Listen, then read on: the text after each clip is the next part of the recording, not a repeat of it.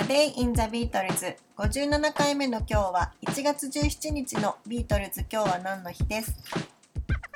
？1969年の1月17日アルバムイエローサブマリンがイギリスで発売になりました。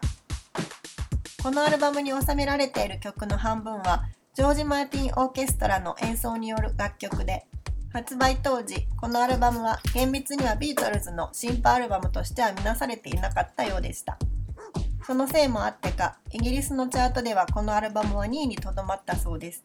ちなみにその時のチャートの1位だったのはビートルズのホワイトアルバムでした。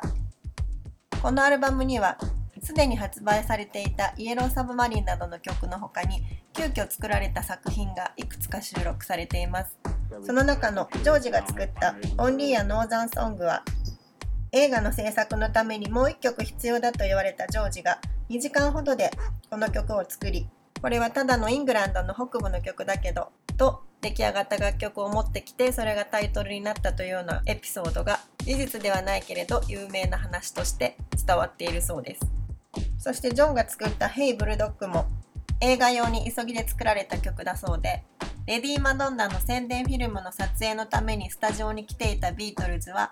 せっかくスタジオに来ているんだから時間を有効に使おうというポールの提案のもとなんとかひねり出して曲に仕上げたのが「ヘイブルドッグ」だと言われています。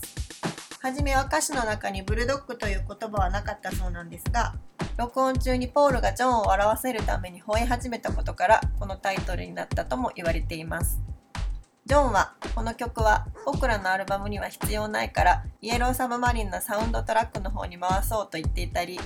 アメリカでイエローサブマリンのアルバムが発売になった時にこの曲が削除されたりとあまり良い評価を受けてない楽曲なんですが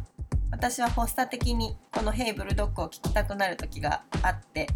結構好きな曲なのでそんな扱いを受けていたとしてちょっと悲しくなりました。A Day in the Beatles 57回目おしまいです。